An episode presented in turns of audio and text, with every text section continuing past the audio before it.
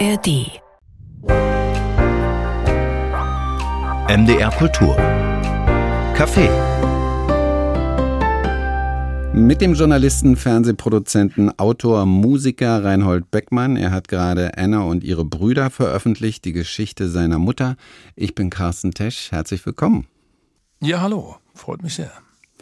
Hat es eigentlich mit den Briefen angefangen, die Ihre Mutter hinterlassen hat, dass Sie gedacht haben, also das muss ein Buch werden, ich muss ein Buch machen, Anna und ihre Brüder, das möchte ich oder das muss ich vielleicht auch schreiben? Ja, der Gedanke war im Kleinen schon da, aber die Traute, der Mut, es wirklich zu tun, hm, das hat lange gedauert.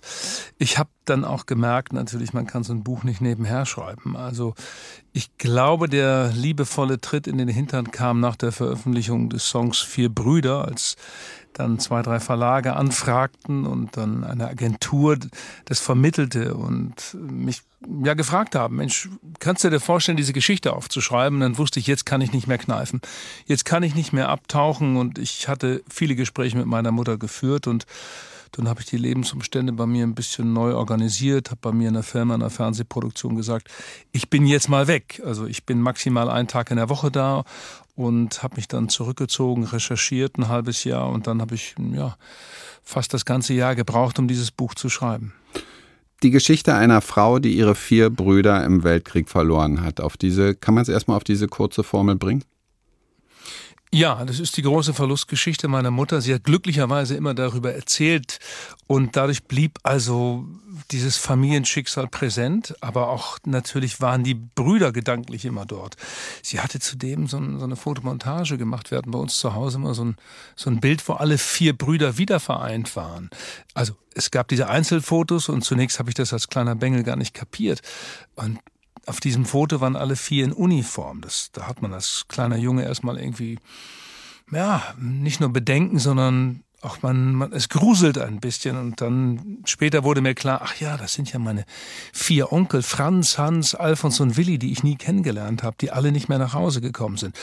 Aber das Gute ist, dass, dass meine Mutter darüber reden konnte und, und ich sage immer, manchmal saßen die so gefühlt bei uns mit am, am Tisch, besonders an Weihnachten. Das war immer so ein Fest, wo wo die vier eigentlich immer da waren und das Weihnachtsfest ging nicht immer fröhlicher aus, da flossen einige Tränen. Reinhold Beckmann ist zu Gast hier heute im MDR Kulturcafé mit der Geschichte seiner Mutter, die ihre vier Brüder im Zweiten Weltkrieg verloren hat. Er ist hier mit seinem Buch Enne und ihre Brüder. Reinhold Beckmann, Sie sagten, Sie haben ein halbes Jahr recherchiert. Hatten Sie eigentlich früher beruflich mit diesen Themen schon zu tun, mit Nazi-Geschichte? Ach ja, in der Zeit der 16 Jahre Talkshow gab es immer mal auch ein Thema, was Faschismus, was Rechtsradikalismus betrifft und all das. Aber in diesem Fall war es ein ganz anderes Arbeiten. Es ist eine persönliche Geschichte, es ist unsere Familiengeschichte, aus der kann man sich selbst auch gar nicht rausziehen. Äh, für mich war es wichtig, erstmal ins Dorf zurückzukehren, um es zu verstehen. Es ist ein kleiner Ort am Rande des Teutoburger Waldes, sehr, sehr katholisch. Wellingholzhausen heißt der Ort. Dort ist meine Mutter aufgewachsen. Also Gottesfürchtigkeit und die Nazis haben große Schwierigkeiten gehabt, erstmal dieses Dorf überhaupt in den Griff zu kriegen, ähm, weil die haben alle Zentrum gewählt damals und äh, das, was von der Kanzel gepredigt wurde, das war Gesetz und ich wollte an der Geschichte meiner Mutter und dieses Dorfes natürlich auch klar machen, wie der Nationalsozialismus es geschafft hat, tatsächlich auch solche Gemeinden für sich zu gewinnen. Und dazu gehörte es natürlich, dass die SA sich durch die Kneipen prügelte und man dann den Schuldirektor auswechselte, dass der ganz propagandistisch auf die Kinder einwirkte. Also von daher ist dieses tiefkatholische Dorf auch ein bisschen beispielhaft für andere ländliche Regionen. Und Sie schreiben tatsächlich in dem Buch auch ein Stück wirklich regionale, zum Teil lokale katholische Kirchengeschichte. Ist Ihnen das von vornherein klar gewesen, dass Sie das, also es, man spürt so das Thema, ja, das bohrt in mhm. Ihnen, das Katholische und die, wie die Katholiken sich in dieser Zeit bewegt haben. Ich war ja nun auch ein veritabler Ministrant mit all dem, was dazugehört, Konfitior beten und, und bei Beerdigungen assistieren und bei Hochzeiten auch. Also von daher war das ein Thema, was natürlich auch mich immer beschäftigt hat. Wie konnte es passieren, dass der Katholizismus sich so in den Schoß des Nationalsozialismus legte, dass die evangelische Kirche früh bereit war, mit den Nazis zu kooperieren, das wusste ich, aber die katholische Kirche hat es einfach verpasst, denn sie hatte eine solche soziale Bedeutung in dieser Region und in vielen anderen Regionen Deutschlands in der Zeit, dass sie sich widerständiger hätte präsentieren können. Das hat sie eben nicht gemacht. Und gerade hier am Beispiel des Osnabrücker Bischofs Berning ist das ganz gut zu schildern.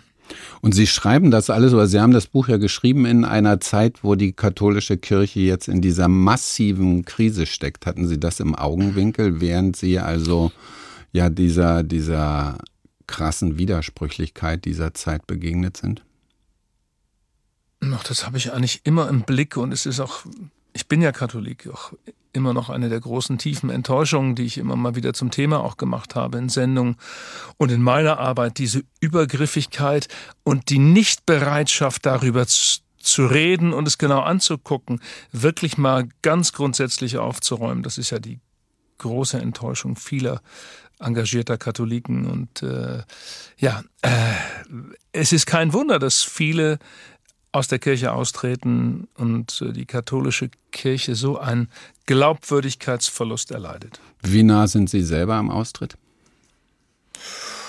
Immer kurz davor, aber äh, ich denke mal, es ist vielleicht eine souveränere Haltung. Ich bin in der Kirche, noch in der katholischen Kirche, und so kann ich auch meine Kritik ein bisschen leidenschaftlicher formulieren. Und dieses Wellingholzhausen da im, im Landkreis Melle, ich wusste gar nicht, dass da so, so stark platt gesprochen wird. Und Sie sind, Ihnen ist ja diese Mundart offenbar wirklich geläufig, wenn Sie Ihre Figuren sprechen lassen. Was ist das für ein Gefühl, wenn Sie da auf platt umsteigen? Also erstmal beherrsche ich das nicht, dieses Plattdeutsch. Ich spreche, wenn dann ein norddeutsches Plattdeutsch, weil ich in der Nähe von Bremen in einer katholischen Gemeinde aufgewachsen bin. Man muss verstehen, meine Mutter hat 1946 diesen Ort verlassen. Nach diesen vielen Verlusten, Mutter war im Wochenbett gestorben, Vater an den Folgen des Ersten Weltkriegs, als sie vier Jahre alt war. Und alle vier Brüder kommen nicht zurück aus dem Krieg. Hat sie sich 1946, und es war ein mutiger Entschluss, entschlossen, einfach ihre eigene Familie woanders aufzubauen. Sie hat dann 100 Kilometer weiter nördlich versucht, Fuß zu fassen.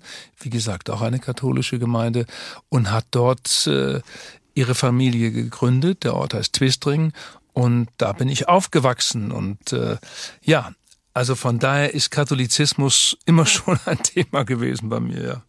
Und aber ich habe ja gefragt noch nach diesem, nach diesem, nach dieser anderen Sprache. Also in dem Moment, wo man sich auch bemüht, in die Mundart dort einzusteigen, verändert das das Schreiben und auch das Gefühl für Situationen?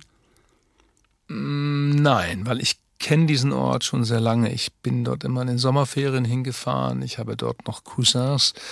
Ähm, habe beste Erinnerungen dran, weil dieses kleine Dorf Wellingholzhausen liegt hinreißend neben einer Erhebung, der Beutling heißt. Und von daher war das für mich auch jetzt nochmal eine Rückreise auch in die eigene Jugendzeit. Und dieses äh, Plattdeutsch in der Gegend, da heißt das Sprechen ja Küren, heißt das, Küren, die Küren, äh, das Plattdeutsche, ist so eigen, dass ich bei diesem Dialogschreiben, ich habe das erst auf Hochdeutsch natürlich gemacht, dann habe ich mir Hilfe geholt aus dem Dorf bei denen, die es richtig gut können. Genau, weil das ja auch ein heikler Punkt ist. Ne? Wenn man da irgendwie ein bisschen daneben liegt, dann ist es ist so, da hängt ganz viel Glaubwürdigkeit dran. Ne? Ja, deshalb habe ich dann noch zweimal drauf gucken lassen. und diesen Beutling haben Sie auch erwähnt. Also Sie schicken einmal Anne mit ihren Brüdern da auf den Beutling für, für einen guten Moment. Und ich dachte, Ihr Leben heute sieht ja nun ja mit hoher Wahrscheinlichkeit ganz anders aus als das Leben in dem ländlichen Milieu vor 80, 90 Jahren, ganz klar. Beeinflusst Sie das aber heute, dass Sie sich diese Welt von damals jetzt gerade auch nach diesen Recherchen und diesem tiefen Einsteigen auch da richtig in die Heimatgeschichte die haben sie richtig aufgebohrt dort. Dass das beeinflusst das Ihren Blick auf Ihr Leben heute? Nein, das ist, der war immer da, der Blick. Ich bin ein Kind vom Land und bin jetzt so zurückgekehrt in dieses Dorf meiner Mutter. Habe ich mich mit älteren Leuten hingesetzt, war auf einigen Dachböden unterwegs, habe Unterlagen gefunden und diese Nähe hat mir eher gut getan. Es war für mich auch eine Reise zurück in meine eigene Kindheit, in meine eigene Jugendzeit. Aber vielmehr habe ich jetzt noch meine Onkel mehr verstanden als je zuvor. Ich kann sie jetzt differenzieren aufgrund der Recherche. Franz, Hans, Alfons und Willi. Sie sind jetzt mehr als nur auf diesem Foto vereint und sie sind mehr als das, was meine Mutter mir erzählt hat. Ähm, ich habe jetzt meinen Lieblingsonkel mit Franz. Das ist der älteste, der leider noch mm. kurz vor dem Ende des Krieges gefallen ist, am 16. April 1945. Und das ist etwas, was Schönes. Ich, ich kann unterscheiden und ich habe jetzt eine Nähe zu meinen Onkeln durch die Recherche und durch das Schreiben des Buches gewinnen können, die ich vorher nicht hatte. Und dieser, der, der Franz, der, der schmale Franz, der am wenigsten für den Krieg geeignet war, der von Anfang an da Bedenken hatte und nach einem Platz in der Welt suchte und so und dann in den Krieg geraten ist, der ist ihr Lieblingsonkel geworden? Naja, weil er die hinreißend, er schreibt, na, um es anders zu sagen, er schreibt tolle Briefe. Und dieses Mitgefühl, was er produziert als Hans, der Nächste, äh, der nach ihm kam, dann fällt und stirbt in Rzew in der Nähe von Moskau. Dieses mhm. Mitgefühl, das er formuliert, ist so hinreißend und, und, und er sorgt dafür, dass alle irgendwie die Informationen bekommen und, und er selbst findet sein Glück. 1944 hat sich verliebt im Dorf. Ihm wird sozusagen Urlaub gewährt. Er darf heiraten. Er kann heiraten, seine große Liebe. Und dann kommt sein Cousin.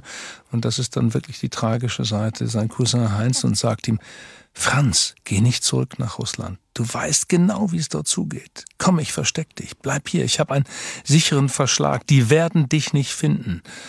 Wir reden über Oktober 1944. Und dann ist es so, dass Franz sich nicht traut. Er geht zurück nach Russland und äh, fällt dann im April 1945 unterhalb von Königsberg in Fischhausen.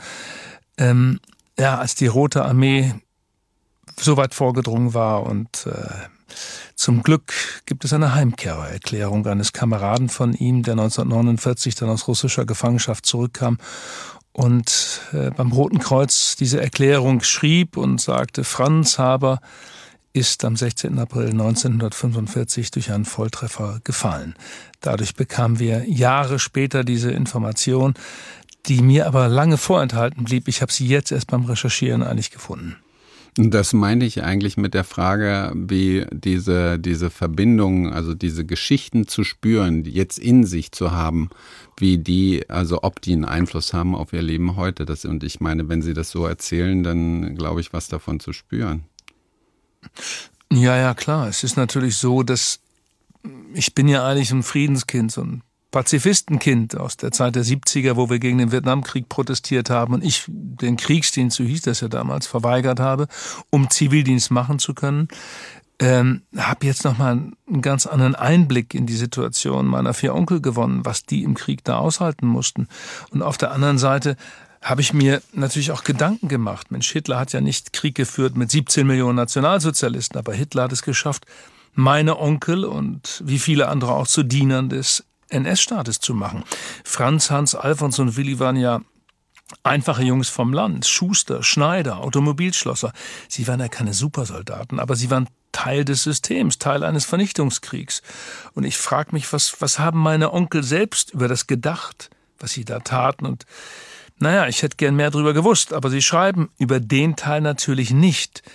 Ähm, Franz dagegen hat von Beginn an irgendwie kein, keine Beziehung zum Krieg, zum Soldatensein. Er schreibt schon früh, das ist die Hölle hier. Mhm. Elend, schreibt, das Wort Elend taucht immer auf, ne? Immer auf. Ja. Oder der stellt die Frage, wann fliegt dieser Schwindel endlich auf hier? Mhm. Und das ist etwas, was mich natürlich dann auch ein bisschen tröstet und berührt. Aber daraus folgt natürlich auch die, die Tragik, wie sie in vielen deutschen Familien anzutreffen ist.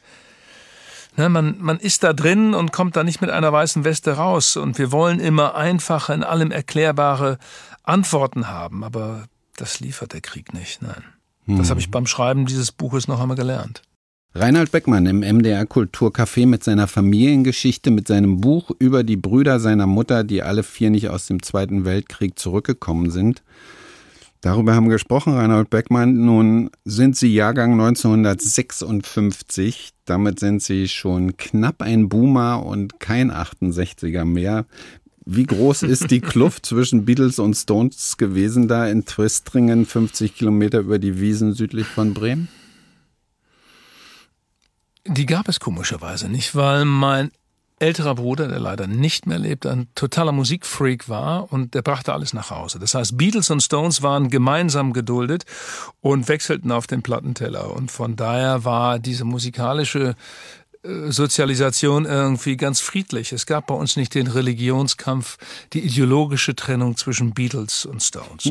Ich habe das auch heute noch. Ich finde beides großartig. Klar, äh, zu den Stones kann ich noch gehen und sie live sehen. Bei den Beatles muss man zu Paul McCartney gehen. Oder ich habe vor kurzem, vor zwei Jahren, Ringo Starr mit so einer All-Star-Band gesehen, was sehr, sehr lustig war. Was hatte denn Twistringen damals für ein Flair? Ihre Heimatstadt? Ja, das ist okay, ich versuch's mal. Also, Twistring ist, und deshalb auch diese Ähnlichkeit zu Wellingholzhausen, dort, wo die Geschichte des Buches spielt, ist auch tief katholisch gewesen. Ich war, wie gesagt, Ministrant und aus diesen Zwängen musste man sich herausarbeiten.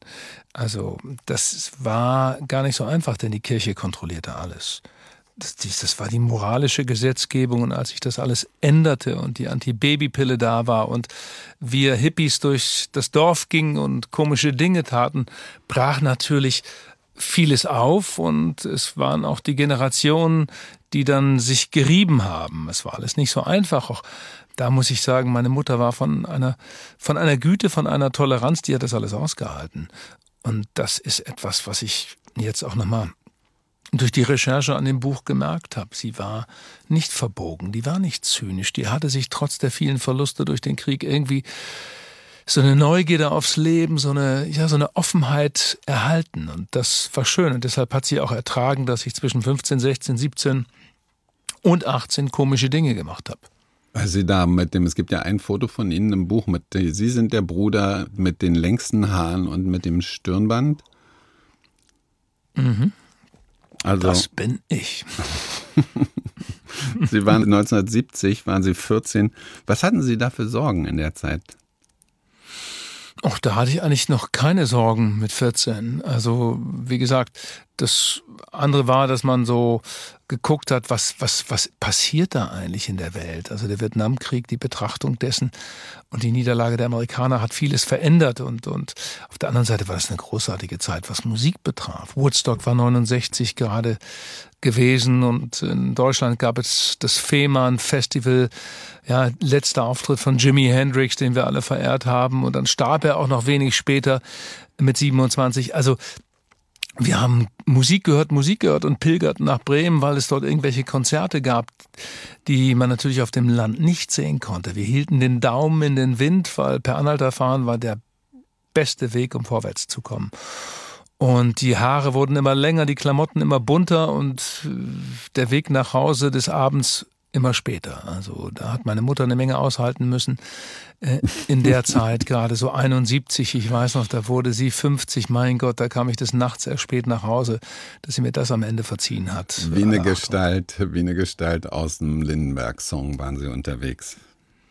Na, auch der war irgendwann in Bremen, Udo, und hat dann, ich kann mich noch erinnern, Bremer Konzert, ich habe ein paar Mal mit ihm drüber geredet, es sollte eigentlich abends um acht beginnen, begann aber nicht, es war noch nicht mal ein Verstärker oder eine Gitarre auf der Bühne in der Stadthalle und es war so, dass um Viertel vor zehn, zehn begann das Konzert. Ich musste aber noch irgendwie mit dem letzten Zug nach Hause kommen und was haben wir dann gemacht? Sind des Nachts auch per Anhalter zurückgefahren und kam dann irgendwo mitten in der Nacht in Twistring an, um dann morgens um sieben wieder den Schulbus zu nehmen. Also ja. Haben Sie im Verein gespielt? Ja, der hieß damals noch TSV Twistring, heute heißt es der SC Twistring. Katholizismus und Fußball sind sehr eng beieinander. Kennen Sie auch und diese Frage, dass man als, als Junge gar nicht fragt nach der Sportart, sondern einfach nur fragt, sag mal, spielst du Verein? es gab ja gar keine anderen Sportarten. Es gab einen LAC, das kann ich mich noch erinnern, die hat man ein bisschen belächelt bei uns im Dorf. LAC waren die Leichtathletik-Freaks. Ja? Und die haben irgendwie komische Dinge gemacht, die haben gelacht. Die, guck mal, die machen Kugelstoßen, was ist denn das? Also wir waren sehr monothematisch unterwegs, wir waren alle nur Fußballer. Und ich kann mich noch erinnern, als dann irgendwie so Tennis jemand entdeckte Tennis wäre auch ganz schön. Dann haben wir so auf äh, so einem Garagenvorplatz, wo so zehn Garagen waren, haben wir so einen Bindfaden gesponnen von der einen Seite zur anderen und haben uns selber so einen Tennisplatz vorgestellt und so.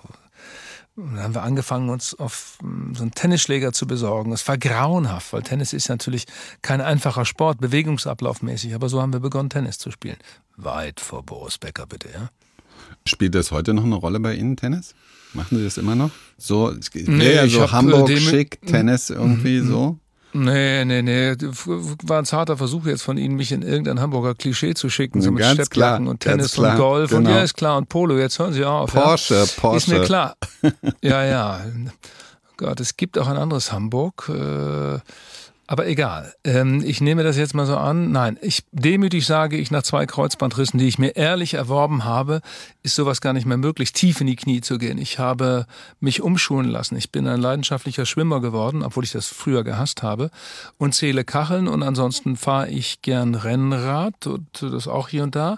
Jetzt gebe ich mal ein bisschen an, um zu imponieren. Ich bin vor zwei Wochen mit dem Rad von München nach Venedig gefahren. Und jetzt würde ich gern von Respekt. Ihnen wissen, wie Respekt. Sie den Sommer verbracht haben, was Sie Respekt. gemacht haben. Ja, tatsächlich. Also ich habe bei mir kommt gerade Wie? dieser Trend an, äh, middle-aged men in Lycra. Also mit so, dem so. Wie Fahrrad so aus? Gravelbike-mäßig, das passiert gerade, aber ich habe mir, hab Ah, mir so ein. Ziel gesetzt, bevor E-Bike, ich... E-Bike, sagen wir, nein, Sie nein, nein, nein, nein, nein, nein, nein, das war das ist die ganz klare Regel. Wenn ich mir irgendwann ein richtiges Gravelbike kaufe, dann wird da Mhm. kein i dran sein. Eindeutig nicht. Und ich bin gerade in der Phase, dass ich dafür trainiere und mir erstmal glauben muss, Sehr dass das in mein Leben passt.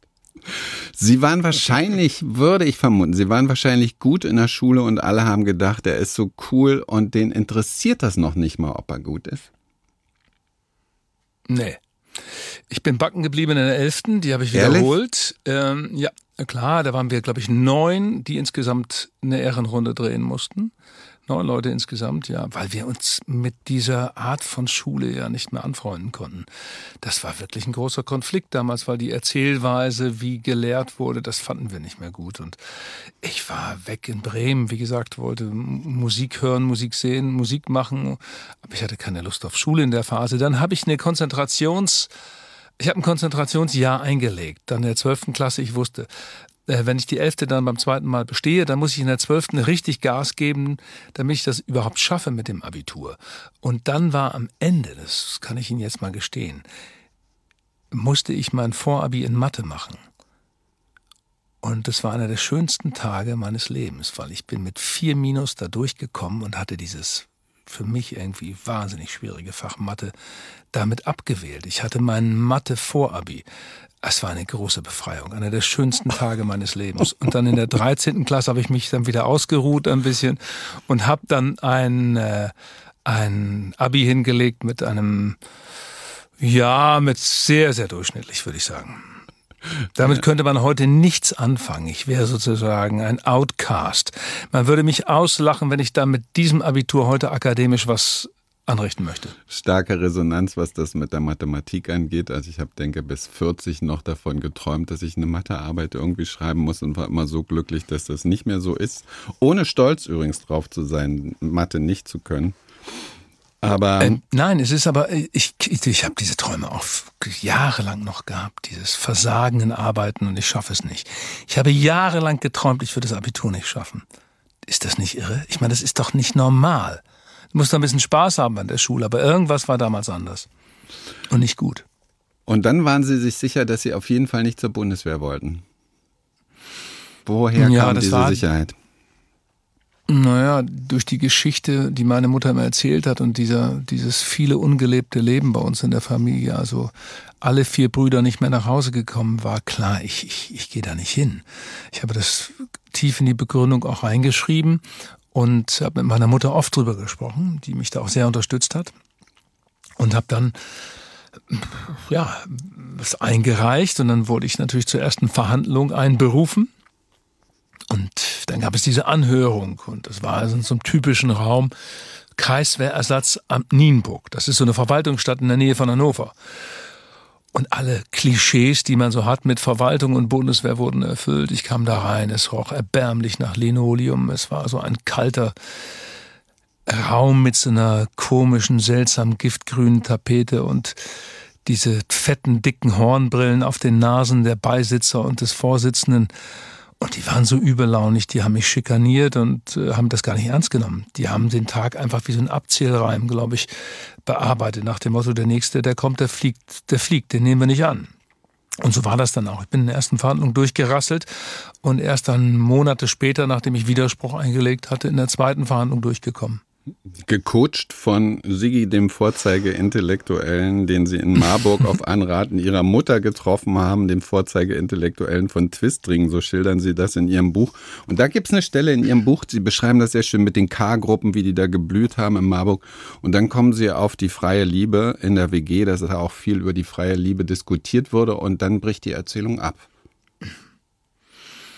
Ja, weil ich nämlich es geschafft hatte. Aufgrund dieses Ausflugs nach Marburg, Sigi sollte mich coachen, habe ich dann ähm, die zweite Verhandlung erfolgreich hingekriegt. Na, aber es war ein Blick, äh, aber Sie wollen, Sie wollten das mit der freien Liebe noch ein genau, bisschen bei mehr der wissen. freien Haben Liebe gedacht, Wieso bricht ab. er da ab? Genau, genau. Ja, ja, also ich meine, heute sind Liebe hat diese. Ideen ja wieder da und sie sind irgendwie weiter vielleicht in den ganzen Debatten um Sex und Gender und Polyamorie und ethische Non-Monogamie und Friends with Benefits. Das ist, ich meine, ist das, ist das alles nur Sünde aus Sicht des Katholiken?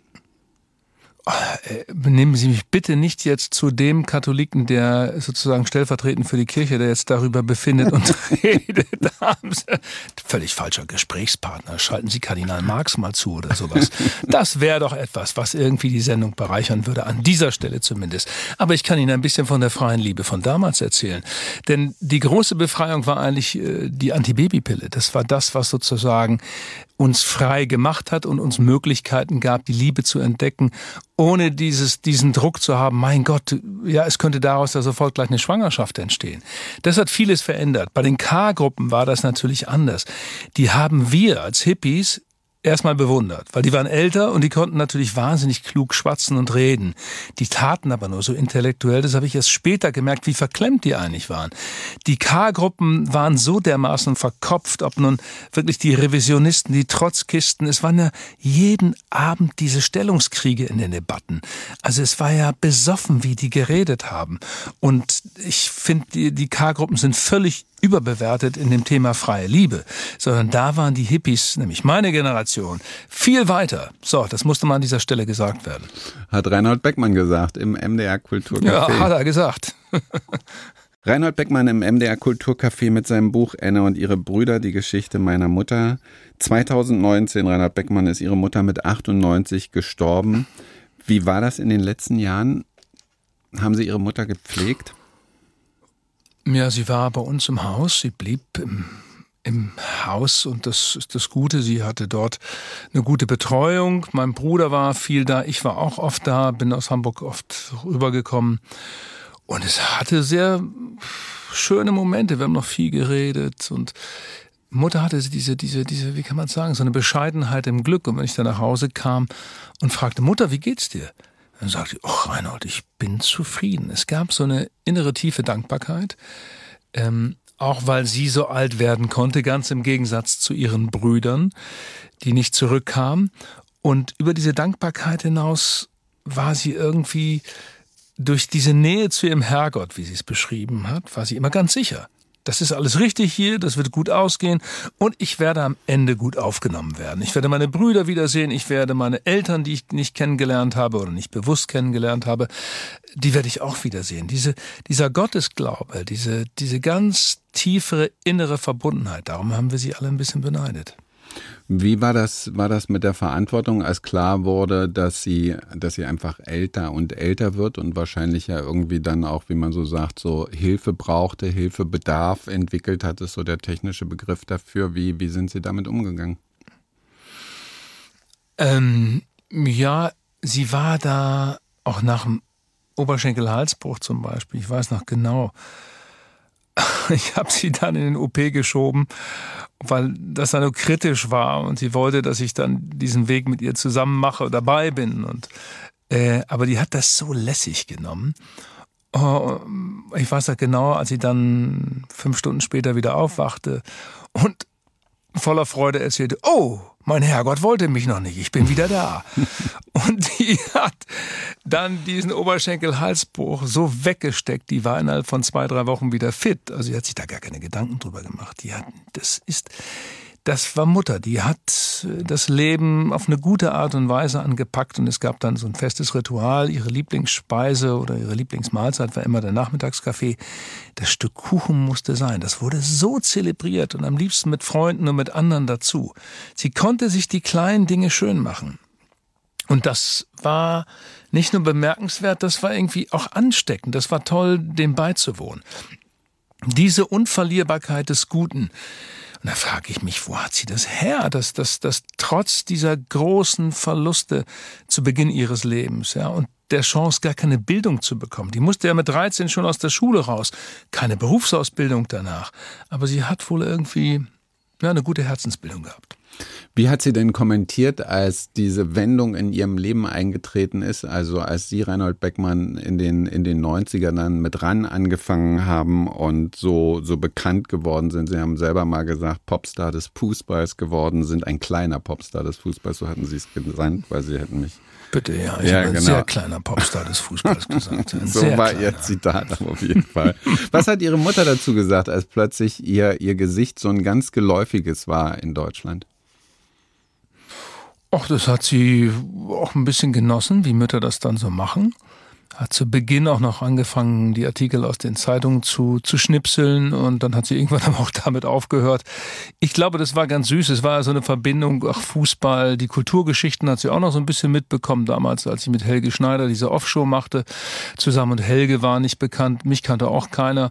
Da hat sie auch schon irgendwie ganz neugierig zugeguckt und ja, aber Fußball, und ich sag's ja zu Beginn der Sendung, Fußball und Katholizismus sind so eng verbunden in Twistringen, meinem Heimatort, dass das immer schon passte. Und ich glaube, sie hat, wie das Mütter so machen, dann im Dorf auch einen kleinen, kleinen Stolz gezeigt darauf, dass der, dass ihr Sohn, ihr Jüngster da jetzt äh, vor der Kamera steht. Wie Mütter so sind. Wie Mütter so sind. Und sie sind wesentlich ja dafür verantwortlich gewesen, dass der Fußball im Fernsehen neu erfunden wurde, in der Sendung ran in den 90ern bei Sat 1. Was musste damals aus Ihrer Sicht mit dem Fußballjournalismus alles anders werden? Können Sie sich erinnern? Ja, ich kann mich gut erinnern. Wir haben gerade 30-Jahr-Feier gehabt. Alle waren wieder da. Das ist das Schöne, dass diese alte Randfamilie von damals, die große Redaktion, immer noch irgendwie verbunden ist. Das zeigt, wir haben nicht nur im Programm möglicherweise was richtig gemacht, sondern auch hinter den Kulissen. Es war beruflich gesehen sicherlich eine der schönsten Zeiten, die ich erlebt habe, weil wir so eng und alle entschlossen waren, Dinge zu verändern, um das zu verstehen. Also Deutschland war 1990 Fußballweltmeister geworden, aber die Stadien waren eigentlich leer. Es war nicht gemütlich, in Deutschland ins Stadion zu gehen. Es gab das Hooligan-Problem. Man bekam schon mal, wenn man in der Kurve war, schon mal äh, eine Backpfeife oder sonst was ab. Also die Sicherheitsfragen waren nicht geklärt. Äh, die Stadien waren nicht ausverkauft. Es waren keine jungen Menschen im Stadion, erst recht keine Frauen. Familien trauten sich nicht hinein. Und das Fernsehen war spießig, es war muffig. Also es wurde in der Sportschau mit drei Kameras ein Spiel fotografiert. Man bekam überhaupt nicht erklärt, warum das jetzt Elfmeter war oder war das Handspiel oder was war das? Das konnte man teilweise nur erahnen oder den Hinweis des Reporters entgegennehmen. Und ich hatte damals schon viel geguckt, was wird in England gemacht, in Frankreich, hatte viele Filme gemacht und hatte so eine Idee, eine konkrete Idee, wie man Fußball auch anders fotografieren, anders erzählen, anders beschreiben kann. Und diese Möglichkeit habe ich genutzt, damals erst als Sportchef bei Premiere und dann ab 91, 92 bin ich dann zu Sat 1 rübergegangen und habe dann Ran und Ranissimo aufgebaut. Aber es war eine Teamgeschichte. Wir waren ein Haufen junger Leute, die das ändern wollten und wir waren ganz eng und gut miteinander. Und die Idee war ja auch wesentlich Fußball wirklich auch, also was die Worte angeht, Fußball, da, die Sprache wurde ja plötzlich eine ganz andere. Also Fußball neu zu erzählen war ja ein Projekt von RAN. Ich übertreibe doch jetzt nicht. Oder? Naja, wir haben natürlich ein paar Dinge verändert. Wir haben über die Kameraverbesserung oder die neue Aufarbeitung habe ich ja eben schon kurz was gesagt, aber es gab auch so Elemente wie, kann man ein Spiel auch intelligent mit ein paar statistischen Werten deuten, analysieren oder begleiten. Und der Ritterschlag kam dann, als dann die Trainer aus der Bundesliga sich bei uns meldeten und sagten, können wir nicht ein paar Daten von euch bekommen, damit ich meine Mannschaft hier noch ein bisschen besser coachen kann. Ja, es war dann die Umkehrung fast und das war natürlich toll und wir haben auch natürlich ein bisschen Entertainment gemacht. Wir waren jung, wir waren immer mit Musik verbunden, hatten dann diese Sendung Ranissimo am Sonntag. Wir nannten sie Ranissimo, weil wir dort auch den italienischen Fußball zeigten, weil in Italien spielten natürlich viele deutsche Spieler. Also Matthäus war in Italien, Thomas Berthold, Jürgen Klinsmann, Rudi Völler. Also haben wir am Sonntag diese Sendung gemacht, noch das Sonntagsspiel gezeigt der Bundesliga und italienische Liga. Und wir hatten immer einen Gast. Wir hatten immer einen besonderen Gast. Ich meine, es war Rod Stewart war dort zu Gast, Eros Ramazzotti, äh, Rowan Atkinson. Es war total bunt. Und das hat die Leute irgendwie fasziniert. Und im die Einschaltquoten wuchsen von Woche zu Woche. Wir waren besoffen vor Glück. Was wir da taten, war auch plötzlich so erfolgreich. Die Sendung bekam viele Auszeichnungen und das schafft natürlich da eine große Zufriedenheit und so einen Zusammenhalt auch in der Redaktion. Wir haben dann noch eine eigene Fußballmannschaft gehabt. Wir haben jeden Montag nach der Redaktionssitzung, wo wir uns leidenschaftlich gestritten haben, wie wir es besser machen können, haben wir danach immer Fußball gespielt und nach dem Fußballspiel saßen wir alle beim Italiener um die Ecke da in Hamburg Jenfeld am Stadtrand und haben es uns gut gehen lassen. Es war, wir waren eine Mannschaft damals, das muss man sagen. Als Fernsehproduzent heute arbeiten Sie seit Jahren mit Ina Müller zusammen, mit Olli Dittrich zum Beispiel zusammen in der ARD, haben Sie gerade eine fünfteilige Doku-Serie abgeliefert, unparteiisch Deutschlands Elite-Schiedsrichter. Abgesehen von Ihren eigenen Sachen, was finden Sie als Fernsehprofi gerade spannend im Fernsehen? Ja, wir sind in der Produktionsfirma ja nicht mit fiktiven Dingen unterwegs. Also wir machen keine Fernsehserien, wir machen keine Spielfilme, sondern wir sind äh, im Entertainment unterwegs, also in dem, äh, ja, versuchen ein paar intelligente Sachen da auf die Mattscheibe zu bringen seit vielen Jahren. Äh, und wir sind im Doku-Bereich, im, im dabei, also gesellschaftliche Themen, politische Themen, Biografien und so weiter. Und für mich ist interessant natürlich, gerade wenn wir über das Politische reden, wie debattiert wird, wie diskutiert wird. Und wie schafft man es, dahin zu kommen, dass das immer Gleiche nicht nur auf dem Tablett liegt. Also nicht immer nur die gleichen Figuren, nicht immer die gleiche Besetzung, nicht immer die gleiche Fragestellung. Und das ist etwas, womit wir uns sehr auseinandersetzen und versuchen auch irgendwie neue Ansätze zu finden. Und Fernsehen bleibt Handwerk. Und dieses Handwerk muss man angucken. Da muss man auch kritisch mit umgehen und sagen, was kann man anders machen, was kann man besser machen. Da muss man auch was ausprobieren. Wir haben mit einem Format wie Konfrontation mit Markus Feldenkirchen so eine Mischform von dokumentarischer Begleitung und Talkshow geschaffen.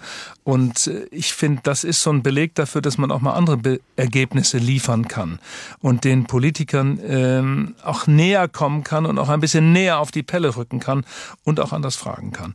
Aber wie gesagt, das ist immer ein Suchen und solange das möglich ist, macht Fernsehen handwerklich auch Spaß. Und ich genieße die Rolle als Produzent jetzt, wo ich seit fünf Jahren auch äh, mich Stück für Stück zurückgezogen habe von der Arbeit vor der Kamera. Ich habe noch eine letzte wirklich so Backstage-Frage, die ich mir seit Jahren stelle, seitdem ich Inas, ich Inas nachgucke. Ach so, ja. Ja, ja, ja Inas nachgucke. So, Sie wollen wir, als Zuschauer vorbeikommen. Nein, es gibt nein, aber keine Karten. Nein, nein, das, darum geht es überhaupt nicht. So was wollte ich ja hier nicht verhandeln, sondern die Live-Acts. Wie, wie, wie ist es? Ich habe immer das Gefühl, Ina Müller, so wie sie sie präsentiert, die muss die alle selber ausgesucht haben. Wenn da fettes Brot sitzt oder Birdie, dann ist es irgendwie, dann will sie die da haben oder auch Leute, die keiner kennt, irgendwie wie Lena und Linus gerade oder El Civetto zum Beispiel habe ich da bei ihr entdeckt. Ist das, ist, hab, es stimmt mein romantisches Bild, dass Ina Müller einfach ihre ja, Playlist hoch und runter, ist das, zerstören Sie es nicht? Nein, ich möchte dieses romantische Bild nicht zerstören.